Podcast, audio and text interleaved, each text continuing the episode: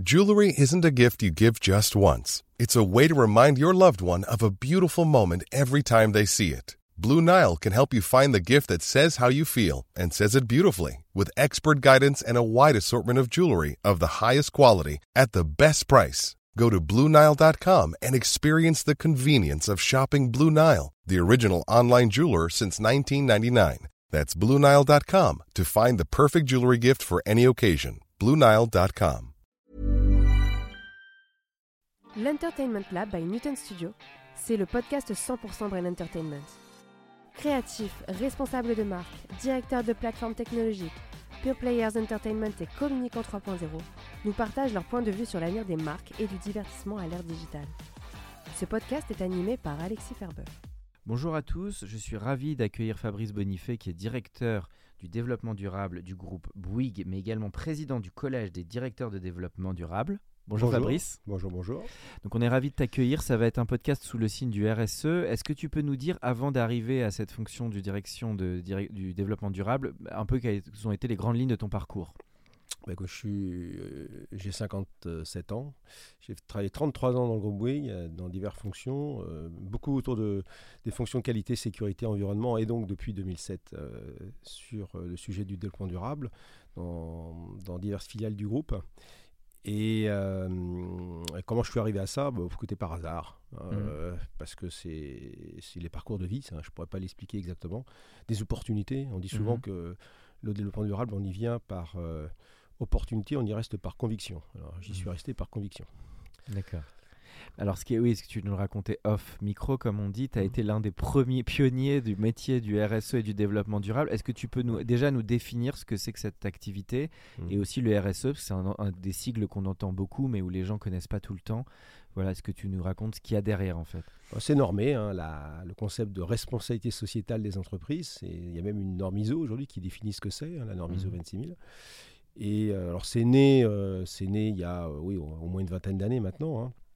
Mais dans les entreprises, il n'y avait pas forcément de direction chargée d'animer cette composante euh, dans, dans, l'entreprise. Hein. C'est arrivé un peu plus tard, lorsque la régulation a commencé à se durcir un peu, notamment pour les grandes entreprises, où on a commencé à leur demander euh, de rendre des comptes à mhm. leurs parties prenantes sur euh, ce qu'on appelle aujourd'hui dans le jargon leurs externalités négatives, c'est-à-dire ce qu'elles produisent comme sous-éléments de leur production principale en termes de pollution, de déchets, de consommation d'énergie, etc. Donc on, pense, on pensait à l'époque, enfin le législateur pensait que le fait de faire de, faire en sorte que les, entreprises comptabilisent euh, ces éléments, ça, allait les aider à, les réduire, mhm. ce, qui est, partiellement vrai, à condition qu'il y ait une vraie volonté de réduire, hein, ça ne suffit pas de compter. Et, euh, donc, euh, pour rendre des comptes, bah, il faut des gens pour récupérer les données, pour mettre en place les, compteurs pour pouvoir avoir ces données, tout simplement, les produire et ensuite les traiter, et ensuite essayer de réfléchir, ben, qu'est-ce qu'on peut faire de tout ça. Quoi. Mhm. Et euh, donc au fil du temps, la, législation s'est notablement durcie parce que la situation environnementale euh, et même mhm. sociale sur certains aspects euh, ne s'est pas vraiment améliorée. Et, donc, et donc la RSE progressivement est devenue une figure imposée mhm. importante dans le reporting des, des entreprises et au-delà du reporting est devenue progressivement plus, un, plus, plus stratégique et euh, dès lors qu'on a commencé à s'intéresser à la façon dont on produit la valeur, donc au modèle d'affaires. Donc depuis allez, 5, 6, 7 ans, la RSE s'est déportée d'une approche purement euh, mmh. réglementaire à une approche de ben, comment je vais demain survivre dans un monde où euh, bah, les ressources sont pas infinies, mmh dans un monde où on commence à prendre conscience de ce qu'on appelle les limites planétaires. D'accord. Et, et, tout l'enjeu pour les responsables RSE, c'est d'accompagner leur entreprise dans cette transition, on appelle ça comme ça, une transition écologique, mhm. pour à la fois continuer de survivre et donc de gagner un peu d'argent, mais sans détruire le vivant et en maintenant les écosystèmes à peu près en place. Mhm.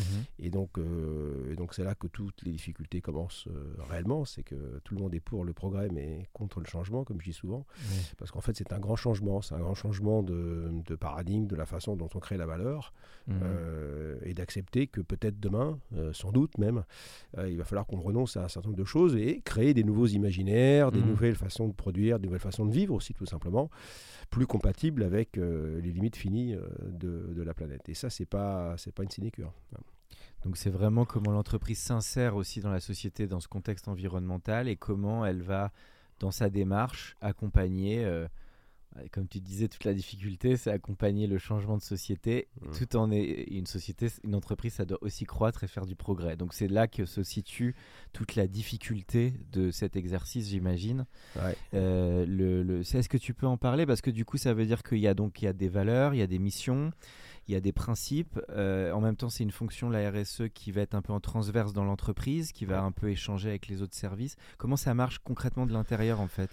Alors concrètement, euh, donc les missions, Mm. euh, donc la, la première mission, c'est une mission donc régalienne de reporting. hein. On doit rendre des comptes à des parties prenantes. Donc rendre des comptes, ça veut dire, euh, ben, euh, il y a des référentiels, il y a des réglementations qui imposent aux Oui. entreprises aujourd'hui. Les normes dont tu parlais tout à l'heure. Bon, la norme, c'est une norme guide, mais il y a plus, il y a plus que des normes. Il y a- c'est- carrément des textes de loi Oui. qui nous disent voilà, vous avez un certain nombre de d'éléments euh, sur lesquels on souhaite que vous publiez des, données, d'une certaine manière d'ailleurs, des données comparables, de manière à ce qu'on puisse voir l'évolution dans le temps de, euh, de, de ces différents paramètres et que les, ceux qui scrutent le fonctionnement des entreprises, les analystes Mhm. par exemple, puissent faire des analyses sectorielles sur euh, ben, euh, le secteur de l'agriculture, du, du Mhm. bâtiment, etc.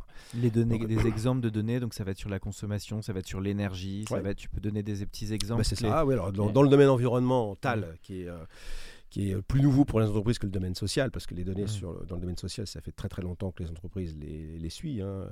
Mais par contre, dans le domaine environnemental, oui, c'est tout ce qui est rejet dans l'eau, rejet dans Mhm, l'air, rejet dans le sol, euh, et consommation de ressources, consommation d'énergie. Bon, ça, c'est la base. Puis le social, c'est euh, la mixité, c'est les, les accidents du travail, euh, c'est euh, le handicap. euh, Mhm. voilà, c'est des données qui sont euh, dites du bilan social que toute Mhm. entreprise euh, aujourd'hui est tenue de, de- de suivre, y compris les petites même. hein. Euh, bon, ça c'est la base. Ensuite, Mhm. une fois qu'on a compris ça, euh, le rôle de la RSE, c'est d'interroger le modèle d'affaires. Voilà, Mhm. Tout est un problème de modèle d'affaires. Donc aujourd'hui, on a des modèles d'affaires qui sont euh, considérés comme linéaires. hein. donc on, on a, les entreprises achètent des matières premières, elles, elles fabriquent des produits, Mhm. elles créent l'obsolescence programmée de- des produits plus ou moins euh, pour euh, provoquer le rachat parce qu'en fait, elles ne vivent, elles ne survivent Elles que dans, transforment la matière, comme on dit. voilà, voilà. transforment la matière et leur, leur, leur- leur chiffre d'affaires dépend de, de la vente de- de- des produits. Donc Bien si elles euh, fabriquent des produits qui sont pas bons, bah, il n'y a pas de clients. Si elles fabriquent des produits qui sont bons, mais euh, si elles n'en mettent pas suffisamment souvent sur le marché, bah, une fois qu'on a le produit, bah, on ne le rachète plus, donc il n'y a plus de chiffre d'affaires. Donc il y a, les entreprises cherchent à, à vendre des produits euh, qui vont pas durer quand même trop trop longtemps, parce que si ça dure trop trop longtemps, bah, il n'y a pas de réachat. Il n'y a Donc pas de pas- pérennité, quoi. voilà, il n'y a Mm. pas de pérennité du modèle.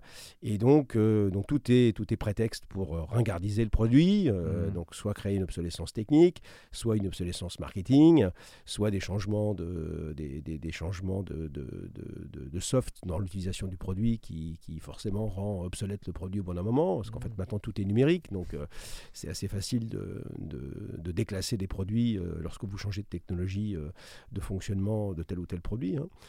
Et, euh, et ça, ça, ça a marché très très bien pendant, pendant des Parce décennies. le hein. sous-texte de ce que tu dis, c'est qu'évidemment, ce cycle économique un peu bah, bah, de recréation de produits de consommation, bah, forcément, va alimenter des, des décisions qui vont pas être simples pour le RSE, forcément. Ah bah, Ouais. ça, euh, oui, parce qu'en fait, euh, si on comprend bien, c'est que bon, on est en survitesse, largement en survitesse par rapport à ce que la planète est capable Mm. de digérer comme, euh, comme pollution euh, induite par l'activité humaine, ne serait-ce que les gaz à effet de serre. hein, euh, on en produit trop, on en produit beaucoup trop par rapport à ce que la planète est capable d'éliminer par elle-même. Et, et c'est vrai pour tout. C'est vrai pour, pour tout ce qu'on, tous, les, pré- tous les produits qui nous entourent. C'est des matières premières transformées avec des, euh, avec des machines Mhm. avec de l'intelligence humaine, certes, mais euh, surtout des machines et, et l'énergie qui alimente ces machines.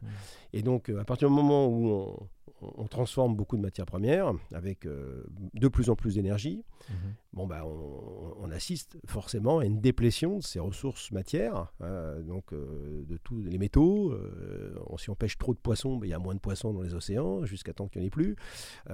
Si on abat trop d'arbres, bah, y a- on produit la déforestation. Donc, euh, pendant très longtemps, ça s'est pas trop trop vu, ce modèle-là, car la planète est, est résiliente, hein, euh, et il y avait beaucoup de, beaucoup de réserves.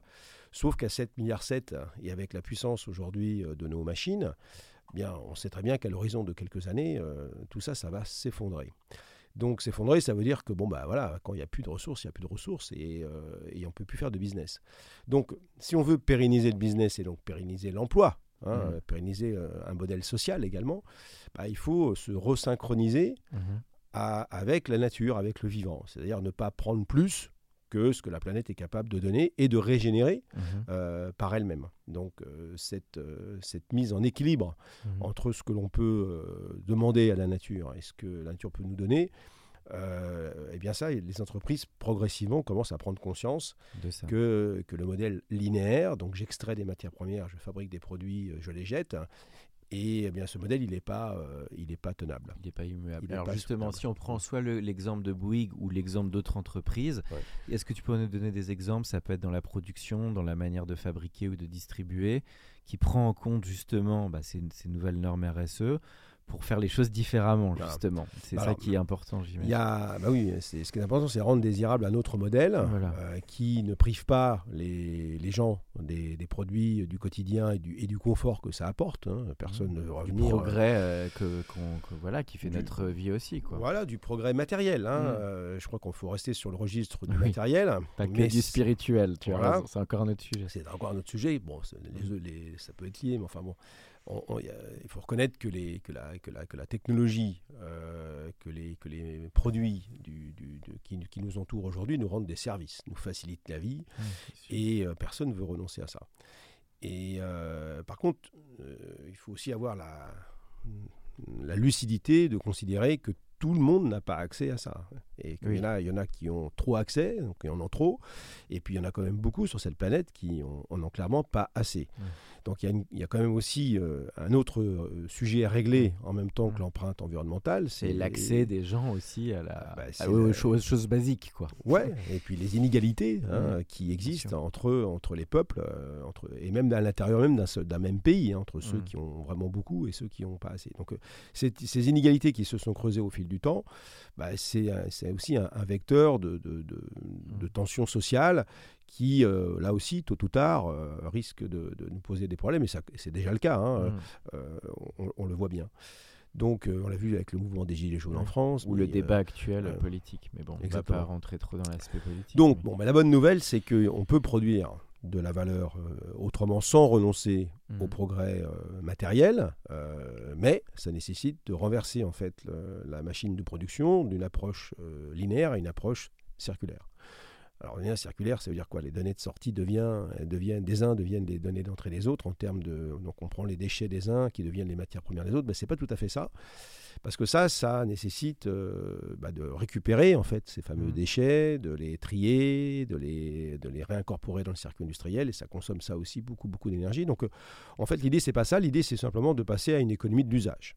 C'est-à-dire que bon, l'économie d'usage, c'est-à-dire que les, les industriels continueront de fabriquer des produits, mais on va leur dire, écoutez, les produits, ça serait bien qu'ils durent beaucoup plus longtemps. Mhm. Et donc, vous les fabriquez euh, non pas avec une, une optique d'obsolescence, mais une, une- une optique de régénération, de réparation, de rajouter des fonctionnalités à ces produits, le cas échéant. Mhm. Parce que euh, le but, c'est pas de brider le progrès. Mais euh, le Mhm. mode de commercialisation passera sur un mode de commer- commercialisation d'usage. C'est-à-dire que parce qu'on part du principe que les gens, les gens partout n'ont pas capacité à, à utiliser euh, l'ensemble des produits dont ils ont besoin en même temps. hein. là, on est. Donc c'est de réduire la consommation en, en- pour partie, pas uniquement, mais c'est euh, pas réduire la consommation. le cycle, de, en tout cas. C'est non Le non c'est c'est pas tout à fait ça. C'est de dire euh, à partir du moment où on n'utilise pas sa voiture en permanence, Oui, à partir du moment où on n'utilise pas son appareil à raclette en permanence, à partir du moment où on n'utilise pas sa perceuse en permanence, bah, on peut considérer qu'il y a certains types d'appareils, Mhm. euh, de machines, que ce soit en B2B ou en B2C, eh bien, qui sont euh, non plus vendus à un client, mais loués Oui. à un client. Le collaboratif. Voilà, Mhm. collaboratif, l'usage, la fonctionnalité. Donc le fait, le fait de faire ça, ça change tout. Parce que ça, vous- ça permet d'avoir, de donner accès en fait à ces produits à tout le monde, dès lors qu'ils peuvent se payer l'usage, le temps qu'ils ont besoin. Donc on peut même d'ailleurs mettre un pricing adapté en fonction de la demande. Beaucoup de gens demandent le même produit au même moment, il n'y en a peut-être pas assez. Bon, ben là aussi, on fait une, une discri- une discrimination par le prix, mais de toute façon, cette discrimination par le prix, elle existe déjà aujourd'hui. Mhm. hein. Et, euh, et puis, euh, avec ce, avec ce modèle-là, eh bien, les industriels fabriquent notablement moins de produits parce que ces produits sont utilisés par plus de gens. Mhm. hein. Et donc, il y a la pression sur les ressources, forcément diminue. Parce que si vous avez un produit qui euh, est utilisé par 10 personnes ou 20 personnes, eh, eh bien, vous n'avez pas besoin d'en fabriquer 20. Vous en, fabriquez un et euh, ce, produit est, est mutualisé. Donc, la pression sur les écosystèmes va baisser.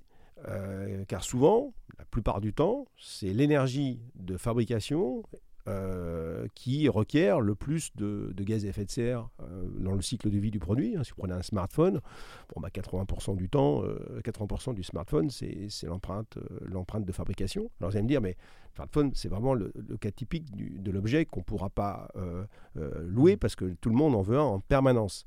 Que là, ça ne tienne.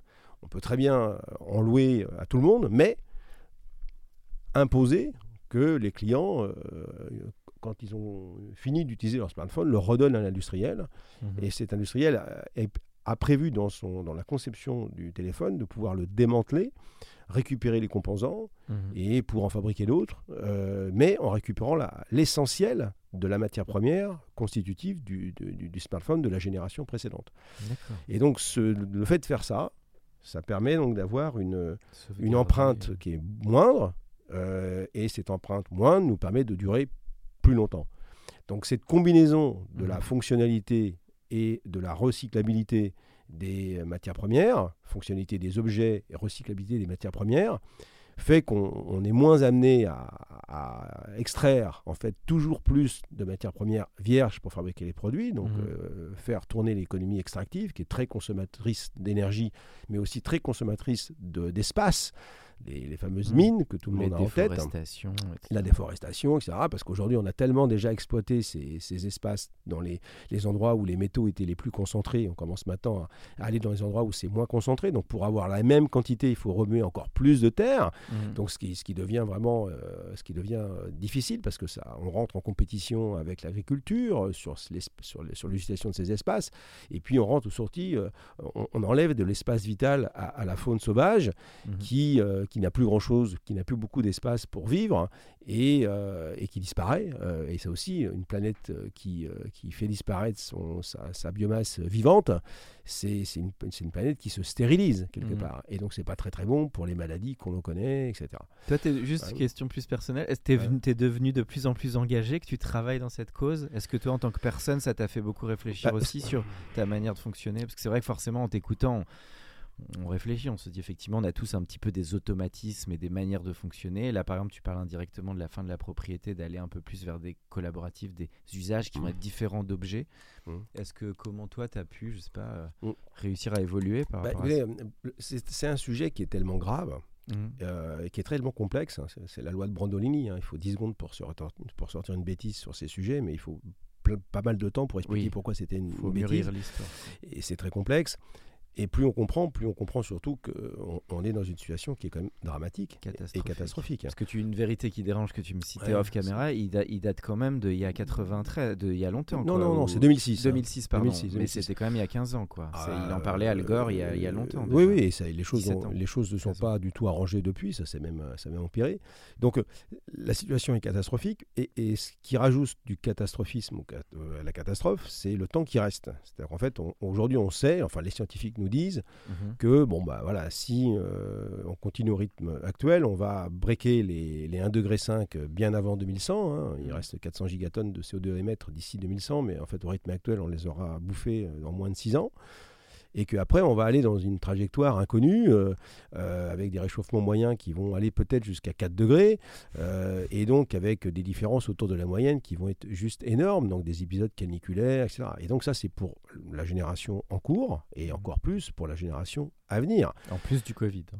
En plus, blague, mais- ouais, bah, en plus, bah, le Covid à mon avis, c'est ça, ça va apparaître une comme anecdotique par rapport à ce qui, ce qui va se passer sur le plan climatique. Donc après, c'est un principe de, après c'est même plus un problème de responsabilité sociétale, c'est un problème de responsabilité morale.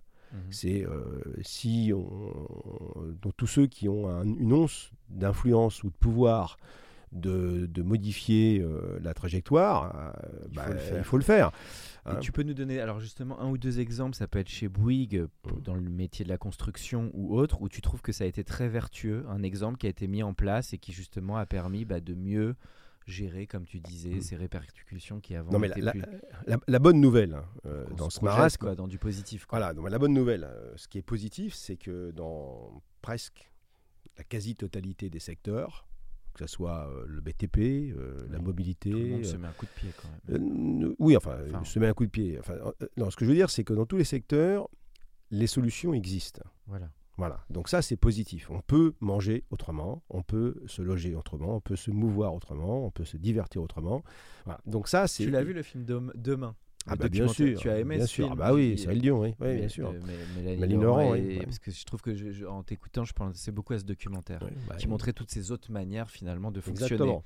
On peut produire de l'énergie aussi autrement, etc. Donc, Mm. euh, il n'y a, pas de barrière euh, technologique de dire, voilà, on, on peut, on peut pas faire. La, seule, face, la seule chose qui, je répète, c'est vraiment le plus important, c'est maintenant, c'est comment on va accélérer.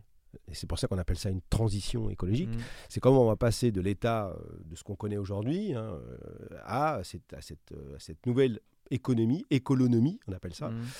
Euh, qui permettra de créer de la valeur économique, bien sûr, mais en, préservant le vivant. Alors l'exemple, un exemple dans le, dans le bâtiment euh, que Mhm. je connais bien effectivement, on- le bâtiment c'est un, un- un secteur qui pollue beaucoup, hein, Mhm. c'est presque, c'est plus de 30% des émissions de gaz à effet de serre au niveau euh, euh, européen. Plus que l'automobile Ouais, Euh, c'est un peu plus que l'automobile, enfin plus que le transport. ah hein, oui, parce qu'il a pas que transport. voilà. d'accord. Parce que le transport est très carboné, mais le, le- le- le bâtiment, il est, l'est- aussi du fait euh, des caractéristiques des matériaux entrants. euh, et notamment aujourd'hui, on construit massivement et majoritairement en béton. Et qui dit béton dit ciment. Qui dit ciment, 8% des émissions de gaz à effet de serre, dit du sable.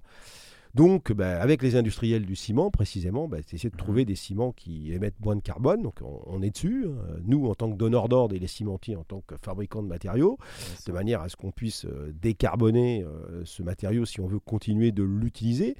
Mais on sait aussi qu'il va falloir euh, utiliser d'autres matériaux. Alors revenir à des matériaux euh, qui ont été utilisés par nos arrière-arrière-grands-parents, hein, qui étaient des matériaux biosourcés, du bois, mais on sait très bien qu'on ne pourra pas faire en bois tout ce qu'on fait en béton, en volume, c'est pas possible, mais en tout cas d'utiliser plus de biosourcés, euh, la terre crue, du bois, et c'est ce qu'on fait chez Bouygues. Euh, on Mhm. utilise ces matériaux maintenant pour décarboner euh, le ça. secteur. Et ça, qui représente quelle ligne des produits, quel pourcentage cette nouvelle ligne un petit peu de- alors le- notre objectif c'est d'à- à l'horizon de 2030, donc dans peu de temps maintenant euh, par rapport au- euh, à ce Mm. qu'on a déjà fait, c'est d'arriver à plus de 30% Ah, de bien. notre volume. euh, alors on fait à peu près une vingtaine de mille de logements par an, c'est quand même pas rien, hein, que ce soit pour Bouygues Construction ou Bouygues Immobilier. Et puis pour le reste, euh, le but c'est pas de continuer à business as usual, c'est de prendre pour le reste euh, du béton bas carbone euh, tout de suite, le- parce Mhm. que c'est possible de le faire tout de suite avec certains partenaires. Et puis d'évoluer vers des nouveaux modèles constructifs, parce qu'on sait très bien que les modèles constructifs doivent évoluer vers des systèmes où on va pouvoir récupérer les matières premières. Donc, euh, donc c'est ce que nous on appelle le design forever, c'est-à-dire de pouvoir démonter les bâtiments et plus les Mhm. démolir à la fin d'une première vie pour récupérer les éléments constitutifs ou certains éléments con- con- constitutifs qui permettra, comme les briques de Lego, de pouvoir les réassembler. Non, euh, ça, ça se fait beaucoup ça encore Bah non, ça ouais. se fait pas beaucoup, hélas, C'est dommage, parce le- qu'on a l'image des immeubles qui explosent à New York, mais Exactement. Mais on a aussi, euh, alors Et- pour- pour- les Américains pour le coup sont plus avancés que nous sur, euh, sur la démontabilité des bâtiments, euh, parce qu'en fait ils ont des techniques de construction métallique avec des poutrelles qui peuvent réuli- réutiliser ou à minima recycler euh, d'une façon plus, plus radicale que ce que nous on peut faire avec nos vieux bâtiments. Mais ces bâtiments banques de matériaux, on appelle ça, euh, bah, ils, ils sont, ils n'existent pas encore. Les bâtiments banques de matériaux, il y en a eu dans le passé. hein, les, il faut savoir que les, à une, fut une époque, les pierres qu'on utilisait pour faire les églises, souvent, euh, elles servaient aussi pour faire le château, puis ensuite pour faire le dispensaire, puis pour faire... Donc il y avait une rotation des matières Mhm. premières parce qu'il y avait tellement peu d'énergie et c'était tellement compliqué de récupérer ces matériaux que, bien sûr, ça tournait. Bon, on va devoir réinventer un petit peu ce bon sens-là, mais avec les techniques d'aujourd'hui, hein, avec la maquette numérique. C'est une manière de construire différemment. Ce sera fait. une manière plus vertueuse où on ne va pas gaspiller les matières premières. Il faut savoir que le, le BTP génère des millions de tonnes de déchets, hein, 40, euh, plus de 40 millions de tonnes par an depuis des années. Et avec euh, Jeter taux où du coup? Bah, Jeter un des- peu partout quoi. bah, jeter, jeter essentiellement quand même dans des, dans des casiers gérés, c'est-à-dire dans des déchets inertes, euh, mais aussi c'est jeté aussi un peu dans la nature, il faut reconnaître, notamment dans, dans- dans, euh, pour les, les- les petits chantiers, et ce qui, est, ce qui est quand même un drame pour les paysages.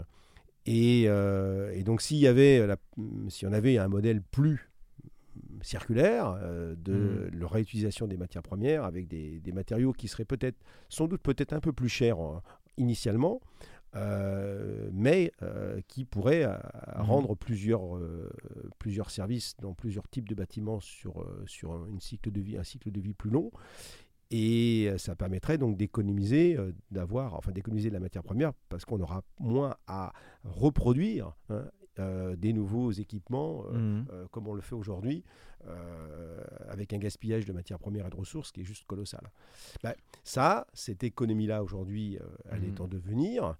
Euh, si on veut la booster, il y mhm. a le législateur euh, à, sa, à, sa, disposition des outils fiscaux. Il y a des subventions aussi pour faire tout ça. Alors, la subvention, c'est jamais pérenne dans une économie moderne. Ce qu'il faut, euh, c'est que petit à petit, ça finisse par s'imposer. Mais avant que ça s'impose, le rôle des pouvoirs publics, c'est soit de prendre des mesures d'interdiction, hein, dire voilà, mmh. récemment les pouvoirs publics ont dit bah là on, on, interdit le gaz et le fuel pour le chauffage des bâtiments, mmh. euh, ça paraît du bon sens, donc euh, maintenant c'est aux industriels de proposer d'autres systèmes de chauffage pour qu'on puisse continuer d'avoir le, confort, euh, le confort dans ces, dans ces bâtiments et, on, a des technologies mmh.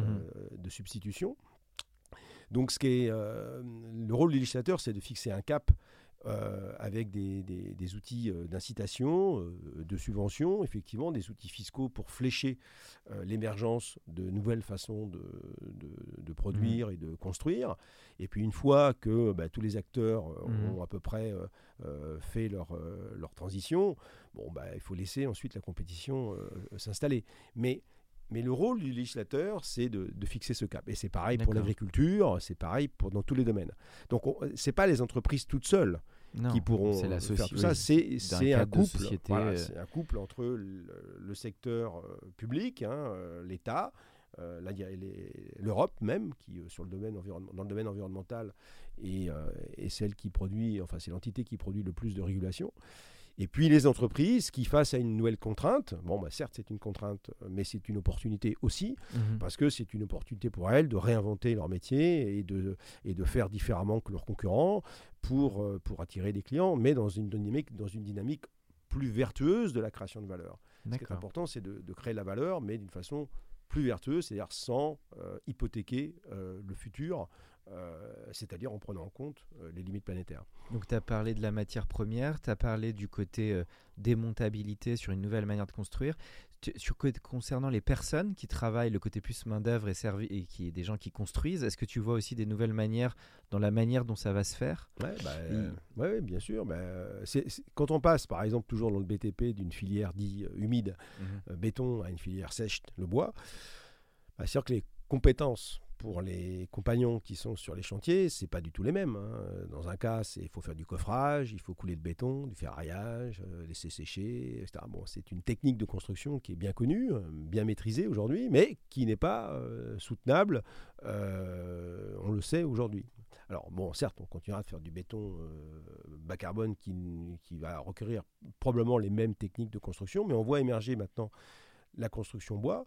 Et là, c'est plutôt des techniques d'assemblage, de menuiserie, hein, tout simplement, mhm. hein, euh, comme on, a, on sait le faire aussi. Hein. Le bois, c'est plus sain, c'est plus facile. C'est plus facile, ça va plus vite, euh, ça sent bon, euh, ça fait moins de bruit aussi sur les chantiers, et c'est plus spectaculaire parce qu'une grande partie de ce qu'on monte en bois, ça a été déjà assemblé ou usiné en, dans, des, dans, des, dans, des, usines, tout simplement. Et euh, ça pollue moins, forcément. Ben, ça pollue moins, forcément, parce que le bois, euh, pour, le bois, c'est la nature qui, qui, a capturé du carbone pour. Euh, mm. pour en fait, le bois, c'est un puits de carbone. Hein, c'est mm. pour, pour, grandir l'arbre, il a besoin de capturer du carbone. Et si vous le brûlez pas, ben, il reste, le carbone reste emprisonné dans sa, dans, dans sa structure. Et, et, donc, forcément, vous avez une empreinte qui est, qui est bien moindre. Euh, le seul problème du bois, c'est que maintenant tout le monde utilise du bois pour tout et qu'il n'y a pas suffisamment de bois pour tout le monde. Donc euh, ça, ça, fait un appel de, de sujet. Quoi. voilà, donc euh, ça fait il y a tellement de demandes que ça, ça, ça, fait que ça coûte Alors, plus cher. En t'écoutant Fabrice, ça me fait penser. Bon, nous on est sur l'Entertainment Lab qui parle aussi beaucoup de, bah, de communication, storytelling, de messages. C'est vrai qu'on entend un tel sujet, on se dit mais quand on écoute tout ce que tu dis, ça paraît limpide mais on, se, on trouve que tous pensent que la manière peut-être dont on parle de tout ça, peut-être dans les médias, etc., et pas forcément le bon angle. Alors là, parce que là, ce qui est intéressant, c'est que c'est très concret, c'est très précis, tout ce que tu nous dis. Mais est-ce que le RSE, finalement, il n'a pas des difficultés sur cet aspect communication pour réveiller les mentalités? Parce que finalement, à t'écouter, il faut finalement, ça se décide à la tête des entreprises, même côté stratégique, et ça amène des réallocations même de business, de secteurs. Donc on imagine bien ce que, ce que les entreprises doivent faire comme chamboulement pour arriver à ça. Mais voilà, comment euh, faire passer peut-être ces messages de manière plus, euh, comment dire, euh, réaliste ou efficace et pas aussi euh, avec un côté tarte à la crème parce que c'est vrai qu'aussi il y a beaucoup d'entreprises qui se sont un peu engouffrées là-dessus sur des choses un peu moins authentiques. Et donc il y a une espèce de vigilance de tout le monde sur ces sujets. Donc je sais pas comment tu vois ce truc qui est, qui est pas facile. En plus avec l'histoire de l'écologie qui se rajoute là-dessus ou qui est même s'ils sont des sujets très importants on voit bien que les voix qui portent tout ça ont du mal à vachement rassembler aussi en France ou en Europe enfin en France notamment, mais donc voilà, il y a ce sujet un peu du, storytelling et des, de la communication autour de ça, en fait. Ouais, bah, ça c'est un, un, vrai sujet, le, mm. le, narratif de, du changement pour mm. une écologie euh, apaisée, acceptée, mm. euh, et même ce que je appellerais moi de désirable, de manière à faire en sorte que ça s'impose. On voit bien que ça s'impose pas euh, globalement dans la société. Il y en a beaucoup. Enfin, je pense qu'il y a quand même un éveil des consciences. Hein. Mhm. Les, changements climatiques, euh, quand même, se voient maintenant partout sur la planète. Les gens commencent à prendre peur, à, juste titre, hein, de, ce qui est en train de se passer. Mais, euh, hélas, il y a eu des maladresses sur la façon de présenter les choses où on, a présenté en fait ce qu'on appelle le côté punitif. On va plus avoir le droit de faire ceci, plus avoir sans, sans, sans, présenter en même temps les alternatives. Mais il ne faut pas se raconter d'histoire de toute manière, même s'il y a des solutions aujourd'hui et il y a des solutions hmm. pour faire autrement, euh, il est clair que euh, l'ampleur de la tâche est telle et hmm. les ordres de grandeur sont, étant ce qu'ils sont, euh, il va falloir de toute manière qu'on fasse preuve de sobriété, de hmm. sobriété dans tout. Donc c'est vrai que nous, on n'est pas la génération, la mienne, ni même la tienne, de, de, cette génération sobriété, de cette génération où il va falloir se donner des limites. Et donc, euh, souvent, dès lors que commence à, parler de se donner limite, les gens disent Bah oui, mais enfin, c'est ma liberté, c'est euh, mmh. la castration, c'est tout ce que tu veux. Et, euh, et, là, ça commence à irriter un petit peu ceux qui sont Bah oui, on va trouver des, solutions technologies, on va s'en sortir par la technologie, on va s'en sortir par, par je sais pas quoi. Mais... Et donc, il y a de la résistance à ce, à ce moment-là. Bon, là, la, seule façon de s'en sortir pour, mmh pour lever ses freins et, et, faire accepter en fait Mhm. l'obligation de sobriété qui va, être, euh, qui va s'imposer à nous de toute façon, c'est de faire de la pédagogie. Hein. C'est de mhm. faire de la pédagogie, d'expliquer, parce que dès lors qu'on prend le temps d'expliquer, euh, bah, les gens, euh, s'ils sont à peu près normalement constitués, ils finissent par comprendre mhm. parce que ça s'impose. Je, vais, raconter une histoire. Il y a les, les, Français qui avaient, qui avaient, été tirés au sort pour la Convention citoyenne pour le climat il y a, il y a quelque temps. parmi les 150 qui avaient été tirés au sort, certains étaient même climato-sceptiques. bah oui, le changement climatique, on a toujours eu. C'est la, la, distance soleil-terre qui bouge Bon, voilà, mais, ça, c'est les Français ouais. Bah, Français, bien sûr. Il y a autant de climato-sceptiques en France que dans les autres pays. Hein. Et euh, bah, alors ces gens-là, quand même, avant de, de, faire leurs propositions, ils ont été informés par des experts euh, qui n'étaient pas du tout des politiques, qui étaient vraiment des scientifiques, qui leur mhm. expliquaient, bah non, euh, voilà, le changement, changement, climatique, c'est de notre faute. On a mhm. brûlé trop de charbon, trop de gaz, trop de, trop de pétrole, et, ils ont expliqué les phénomènes physiques, etc. Et ces gens-là ont fini par dire, bah oui, on a compris. On a compris que c'était d'abord très grave, hein, euh, mais ils n'ont pas eu une explication de 2 minutes 30 au journal de 20 heures. Quoi. Ils ont eu vraiment une vraie explication scientifique pendant des, cours, voilà, des vrais cours. Et euh, ben, en comprenant l'urgence, la gravité, bah, alors que ces gens-là avaient juste un vernis, ils avaient juste entendu parler. Bah, oui, un petit, Là, ça a donné un coup. Quoi. Il y a eu un, changement de conscience. Il y a une révélation, il y a une prise, un déclic, un déclic, une prise de conscience. Et ces gens-là, 100% de ces gens-là, sont venus, sont devenus dans leurs propositions encore plus radicaux que, le, que, les, que, l'écologie de base. Parce qu'ils sont allés sur le fond. On n'était pas sur du zapping euh, de, de une minute. Euh. D'une petite phrase, de dire voilà, comme, comme il y a mm. eu des climato-sceptiques qui d'ailleurs sont très très, très très invités sur les plateaux parce que bien sûr, comme ils disent un petit peu ce que le mm. contraire des scientifiques, c'est toujours intéressant. Mais, mais ces gens-là font beaucoup de mal en réalité parce que ça crée le doute dans la tête des gens. alors qu'il doit, il doit plus, aujourd'hui, il doit plus y avoir de doute. Le, le seul, la seule chose qu'on doit faire, c'est d'accepter la réalité en face. Je sais pas si tu as vu le film Don't Look Up, Mhm. mais si tu as vu le Ah film oui, Don't Look Up DiCaprio, avec DiCaprio, enfin le problème c'est pas DiCaprio, c'est le qui problème est du- très engagé sur cette cause Voilà, d'ailleurs. c'est le problème Il du est- message de ce film de dire voilà, il y a une météorite qui Moi, J'ai arrive la démarré, mais j'ai pas tout vu. Ça m'a un peu saoulé le début. mais- Ouais, bah, tu devrais regarder la fin parce que c'est intéressant. Et euh, quand, cette, euh, quand, quand cette scientifique dans le film euh, bah, dit bah oui, bah, la, météorite, elle va vraiment s'écraser sur la Terre, euh, personne ne la croit parce que dit bah oui, bah oui, d'accord. Et sauf qu'elle finit par s'écraser D'accord, on t'a spoilé le truc là. Voilà, Pour les mais gens bon. qui veulent regarder. Oui, mais enfin euh, bon, il faut quand même regarder le film parce Moi, que. j'ai pas, j'ai eu du mal à Ouais. attaquer, mais c'est, un- on en a beaucoup parlé. T'as raison sur Ah bah, Netflix. oui, euh, beaucoup, il a, beaucoup, il a cartonné. il a Ouais. effectivement marqué. Puis DiCaprio, qui est quand même une des stars les plus engagées sur le. que Caprio, il y a Meryl Streep, il y a, enfin, Streep, il y a du lourd en termes de il y a du casting. lourd. Et, donc ce message, c'est, une allégorie en fait, c'est une métaphore. Ça, nous arrive. Voilà, bon, non, voilà, donc là, les scientifiques, ça fait 50 ans qu'ils nous disent que ça chauffe et que maintenant ça va chauffer beaucoup plus et que maintenant, si on n'agit pas, de toute façon, Mm. c'est foutu.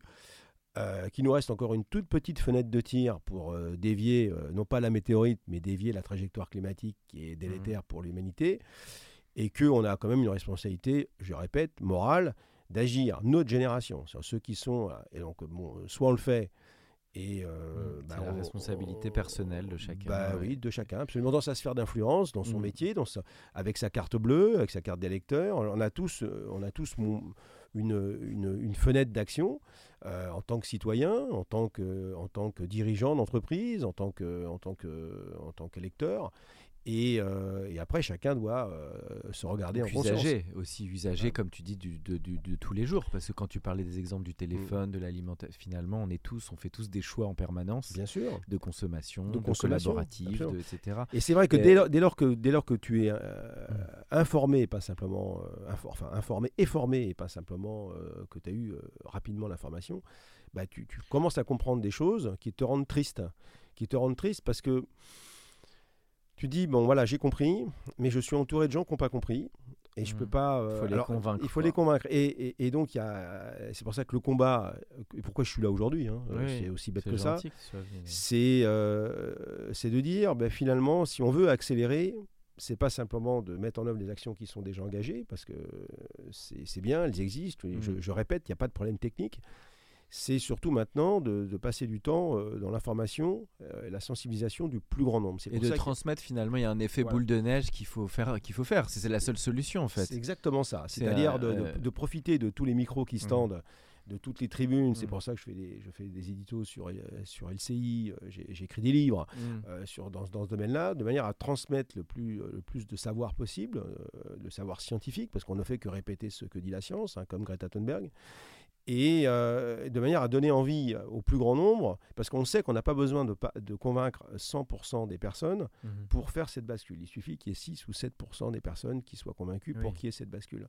Et donc on n'en est pas encore là, hélas. Il faut des ambassadeurs. Il faut des ambassadeurs, des influenceurs, des, euh, des, des têtes de réseau sur ces sujets. Alors, on en a quelques-uns en France.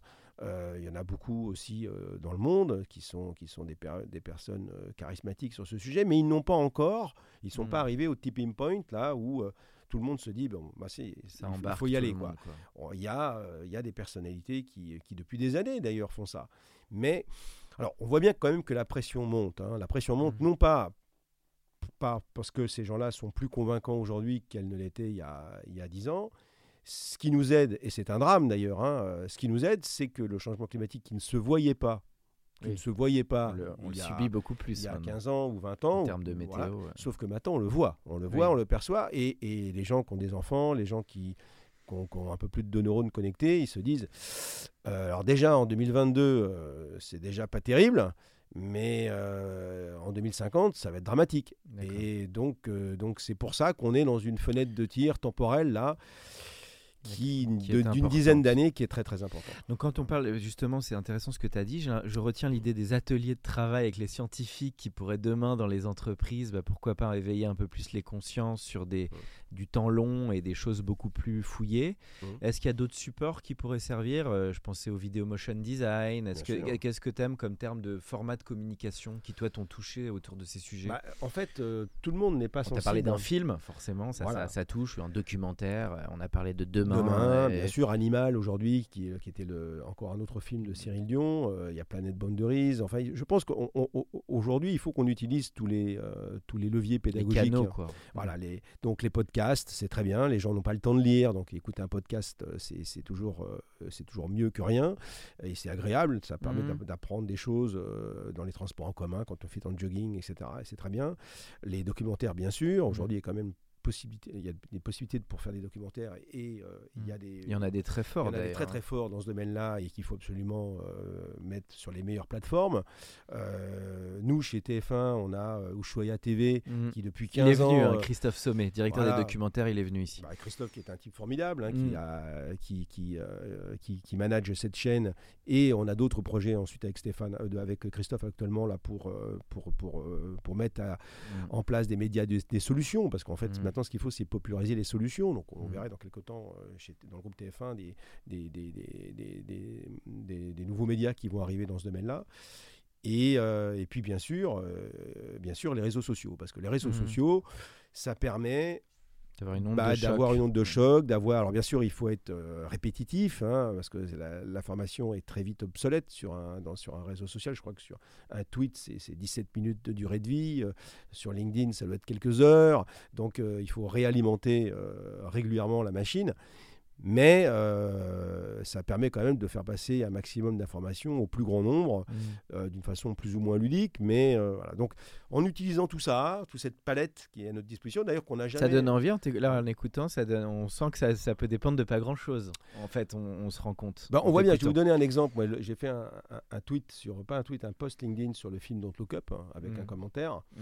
Bah, vraiment, comme j'en fais euh, beaucoup, hein, euh, régulièrement, bah, je, je suis arrivé, tenez-vous bien, 1 200 000 vues. Waouh Un Ah oui, t'es million- un vrai euh, tweetos. Bah, Non, non, sur, sur- sur LinkedIn. hein. D'accord. Euh, 1 200 000 vues. Sur euh, c'est énorme. Sur un seul post.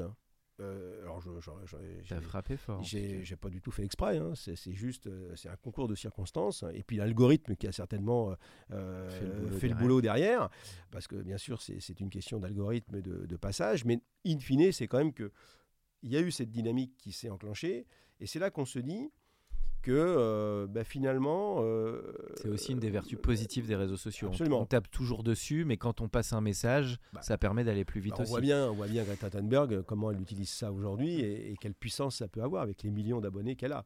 Donc, euh, on- utilisons les outils qui sont disponibles, qui sont des outils tout à fait pacifistes. Alors, euh, il faut l'utiliser avec, techno, techno discernement et puis d'une façon apaisée, hein, parce qu'aussi sur ces réseaux-là, il y a aussi tout et n'importe quoi, on le sait bien. Mais euh, dès lors qu'on l'utilise correctement, euh, avec euh, toute la rigueur scientifique qui est nécessaire, de ne pas raconter n'importe quoi, de raconter que des choses qui sont validées par la science, bon, bah là, on ne peut pas être attaqué lorsqu'on ne fait que répéter la science. Et, à partir de là, bon, bah, de fil en aiguille, on, arrive à convaincre de plus en plus de gens, euh, à, mi- à minima de les troubler, à défaut de les, à défaut de les convaincre du premier coup, mais de les troubler, de les faire réfléchir. Mhm. Et, euh, et, puis, euh, et puis on verra bien. Mais une chose est sûre, c'est que le temps presse. Il faut en parler. Alors, on arrive à la fin du podcast. Moi, j'avais une question. Donc, sur, on a une- toujours une question sur les goûts de, de l'invité en termes d'entertainment. Alors là, on va. Tu as parlé de Don't Look Up en termes de film. Mais quel, quel type de film, série ou livre ou même musique te font penser à cette cause? Je customise la question. Ou bien ça peut Ouais. être générique. hein. Tu peux parler aussi d'autres choses. On peut aussi parler d'autres choses que. Ouais, que de la suis- cause, euh, Hélas, je en suis pas du tout consommateur de Syrie ou très très peu, euh, et puis euh, vraiment très très très mauvais euh, dans le domaine du cinéma. Je suis vraiment Peut-être plus musique. total. Peut-être plus musique. Alors musique, alors là aussi vous allez être déçus parce que moi vu mon âge, j'ai des goûts musicaux qui sont de mon âge, c'est-à-dire qu'on aime bien la musique qu'on a écoutée quand on était jeune en Donc fait. les hein. Doors, les 70s. quoi. Les Voilà, Doors, exactement. Et donc c'est pas. Je ça te pas rassure, ça marque même les nouvelles générations. Ouais, il Parce qu'on a- paraît. on n'a pas fait mieux depuis longtemps, je Ben, pense. c'est Enfin, ce mon que- point de vue de, de jeune vue, entre guillemets. Euh, voilà, c'est ce que ma fille m'a dit. Donc, euh, donc c'est un peu donc il n'y a rien d'extraordinaire sous le. Non, mais par contre, un, un ouvrage que je, en, en dehors Mhm. du, en dehors de celui que j'ai écrit avec Céline Puff-Ardishvili, hein, donc l'entreprise contributive, euh, il y en a un, qui- vraiment un qui m'a marqué, c'est un, un ouvrage de Philippe Biwix, qui est, euh, qui est le directeur général d'AREP, hein, qui est l'ingénierie de la SNCF, euh, et qui a écrit euh, donc Le bonheur était pour demain, Le bonheur était pour demain. Euh, et c'est un bouquin extraordinaire. Le titre, il est, il est bon déjà. Voilà, et il est très très bon le titre absolument. Et alors celui-là, je l'ai tellement aimé que je l'ai lu deux fois. Et puis, euh, puis bien sûr, un autre bouquin qui est intéressant. Alors, il a été très très critiqué pour son côté catastrophiste, mais alors que du coup le, bouquin a été mal mal compris au début, mais c'est tout peut tout peut s'effondrer de Pablo Servigne. Euh, qui était aussi un excellent bouquin d'introspection et qui permet de bien comprendre en fait euh, l'urgence dans laquelle on est et la façon dont on peut s'en sortir en fait hein, d'un point de vue de, de, de, reconfiguration en fait de notre logiciel moral euh, pour accepter les changements qui vont s'imposer. Donc euh, voilà, il y en a beaucoup d'autres, mais ceux-là déjà, ça permet de, mieux, de bien comprendre. Tu arrives à rester optimiste tout en voyant tous ces envers du décor, tu arrives à rester quand même optimiste et positif? Positif, moi je suis, euh, je sais plus qui disait que je suis pessimiste dans la pensée puis optimiste dans l'action, euh, c'est connu comme citation, mais mais c'est ça, en fait, agir avec des gens euh, dans l'entreprise, hein, que ce soit chez Bouygues ou ailleurs, il y a quand même plein de gens, des jeunes notamment, qui ont vraiment envie de, de bouger, faire bouger, de faire bouger les choses. Et ça, c'est enthousiasmant, ça donne la mm. pêche. Et puis après, c'est vrai, quand on, quand on retombe sur des, euh, sur des gens un peu plus conservateurs, plein de certitudes, plein de, plein de, de, de, de ressentiments aussi, euh, et qui, euh, et qui n'acceptent pas en fait de voir euh, la réalité. C'est un peu le film Don't Look Up, c'est le déni, hein, c'est qui se moque des lanceurs d'alerte, qui se moque de ceux qui, mm. qui, qui, ne font que révéler en fait les, les, la catastrophe qui, qui, est annoncée et qui combattent les Cassandres. Bon, ben ceux-là, effectivement, ils, sont, ils, sont tristes à mourir, ils font beaucoup de mal. Parce que souvent, d'ailleurs, c'est des gens qui, qui, ont, qui ont de l'influence et qui ont du pouvoir. Donc euh, l'optimisme, il viendrait surtout de la nouvelle génération aussi et bah, de la, jeunesse qui a les clés, qui a quand même toutes les clés de, de, ce sujet. C'est sûr. Et euh, mm. d'ailleurs, on parle toujours de Greta Thunberg. Bon, bah, effectivement, elle, représente tout ça. Mm. Euh, peut-être le et tout dernier conseil, peut-être les, conseils de transmission que tu donnerais pour, alors tiens, de nom pour les entreprises, des petits trucs et astuces qui peuvent faire qu'on ait un, peu plus finalement RSE. voilà, on va se les appliquer aussi pour nous, mais pour des petits comme ça des petits trucs simples qu'on peut faire dans des boîtes, des entreprises où il y a des employés qui peuvent faire que bah, finalement euh, ça va être bénéfique pour, euh, pour la... Les, les, trucs simples, la première chose, je, le répète, c'est de se former. Mhm. Se former, se former, faire une fresque du climat. Euh, c'est un jeu pédagogique qui a été inventé par Cédric Regenbach de 42 cartes qui permet de bien comprendre les tenants et aboutissants de ce qui est en train de se passer. C'est de, donc d'apprendre, d'apprendre en s'amusant. Hein. C'est vrai à tous les âges, hein, pas simplement quand on est petit. Hein. Et euh, donc, euh, c'est de faire venir des influenceurs, de faire venir des scientifiques, des conférences débats, euh, parce que ça permet de faire réfléchir. Et puis, et puis oser l'innovation, parce qu'en fait, alors non pas l'innovation désincarnée de, de l'utilité sociale et environnementale, c'est-à-dire d'intégrer l'innovation, l'environnement et le social en tant que données d'entrée de l'innovation, et leur dire, voilà, il faut qu'on s'en sorte par le haut, quoi. Hein, qu'on s'en sorte en essayant de, de, de, proposer à nos clients des nouvelles façons d'utiliser nos produits sans forcément leur vendre, hein, si vous avez bien compris ce que mmh. j'ai dit au début, euh, et qui prennent plaisir à ça et qui deviennent nous-mêmes eux-mêmes ambassadeurs de cette nouvelle façon de consommer qui sera mmh. basée sur l'usage demain, et euh, d'essayer de, de, créer une espèce de hola de la vertu, de l'économie, de l'usage et de l'attention et de la fonctionnalité. Et donc, c'est de renverser tous les codes de, mmh. du consumérisme. Euh, c'est de la co-création, ça devient plus collaboratif. Ben ça, voilà, exactement. Ça devient, ça devient une approche hyper collaborative. C'est pas je te vends, c'est on co-crée ensemble quelque chose. Co-crée ensemble avec ses parties prenantes, contractuelles, mmh. non contractuelles. On a un mode plus apaisé, euh, moins on ralentit un peu. C'est bien aussi de ralentir un peu. on a une nouvelle, un, mode de dialogue qui est, euh, qui, est, euh, qui est différent aussi avec ses parties prenantes parce qu'on a, on a un pourquoi commun. Et le pourquoi commun, ben, c'est de sauver notre, notre maison planète, Terre, qui, qui est la nôtre, qui est un, qui est un commun qu'il faut préserver. Euh, et, le fait d'avoir ce, commun euh, en commun, euh, eh bien, ça, ça permet de fédérer les, énergies et puis d'accepter aussi d'accepter des, des, nouvelles façons de, de, vivre mmh plus compatibles avec, ce qui nous, avec les, ressources qui sont les nôtres aujourd'hui. Mmh bien, écoute, merci beaucoup Fabrice pour ce podcast. C'était un plaisir de t'accueillir pour l'Entertainment Lab. Merci beaucoup. Bon courage. Pour ceux qui sont encore avec nous, merci de nous avoir écoutés. Pensez à aller mettre une note au podcast dans la section notes et avis sur Apple Podcast. Cela nous ferait énormément plaisir et nous permettrait de continuer à faire grandir ce podcast consacré au Brain Entertainment. À bientôt pour un nouvel épisode.